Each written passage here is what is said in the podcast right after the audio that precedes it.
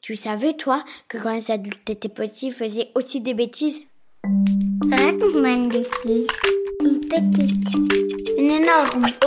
N'importe, Mawa. Ça, c'est une grosse bêtise. Oups. Catastrophe C'est pas moi Bonjour, je m'appelle Maudie Fulot, je suis humoriste et quand j'étais petite, j'ai fait une grosse bêtise. Il faut savoir que j'ai toujours eu un naturel qui s'affrontait contre l'autorité, dû au fait que ma maman était très sévère. Bonjour qui On dit bonjour madame. Du coup, j'avais pas forcément le droit de regarder la On télé, éteint ça.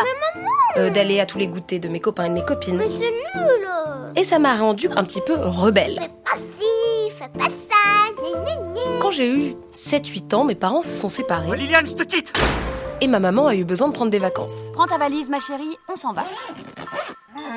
Alors, on est parti en Suisse, qui est un pays voisin de la France, dans une ville, je me rappelle plus du nom, mais ce dont je me souviens, c'est qu'il y avait une piscine publique et qu'on y allait pendant les après-midi.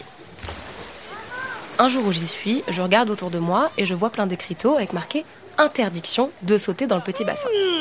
Et je me dis, C'est n'importe quoi. Les interdictions, ça sert à rien. Donc bien sûr, comme c'est interdit, je saute dans le petit bassin et je saute en faisant la chandelle. Je sais pas si vous voyez, c'est quand on a le corps tout droit et qu'on prend de l'élan et on saute comme ça tout droit dans la piscine.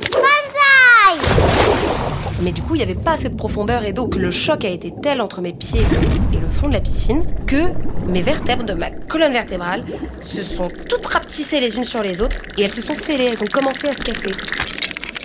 Or, au centre de la colonne vertébrale, on a quelque chose qui s'appelle la moelle épinière, et c'est le cerveau de ton corps, c'est lui qui te fait avancer. Jambes, levez-vous et avancez tout droit.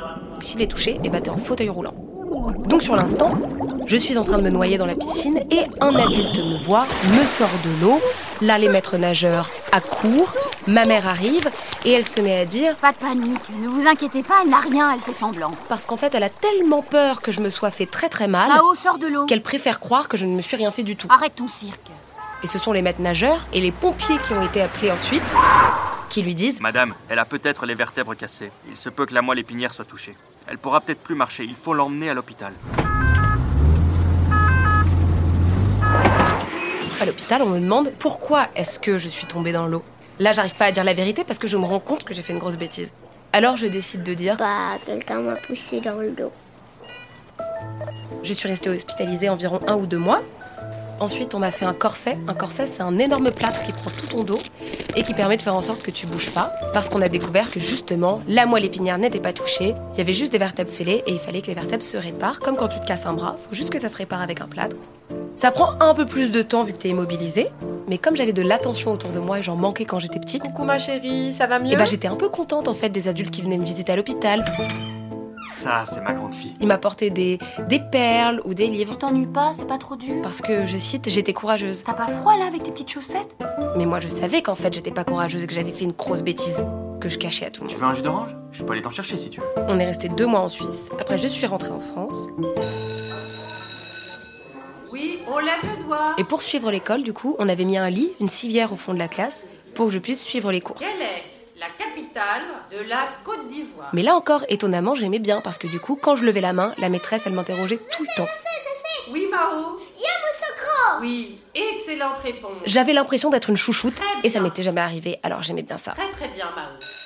Au bout d'un an, j'ai pu réapprendre à marcher, mais ce sentiment de culpabilité dont je vous parlais, le fait de t'en vouloir d'avoir fait une bêtise, ça prenait tellement le dessus que un jour, j'étais dans les bras de ma grand-mère à une fête familiale et je lui ai dit Mimi, j'en peux plus.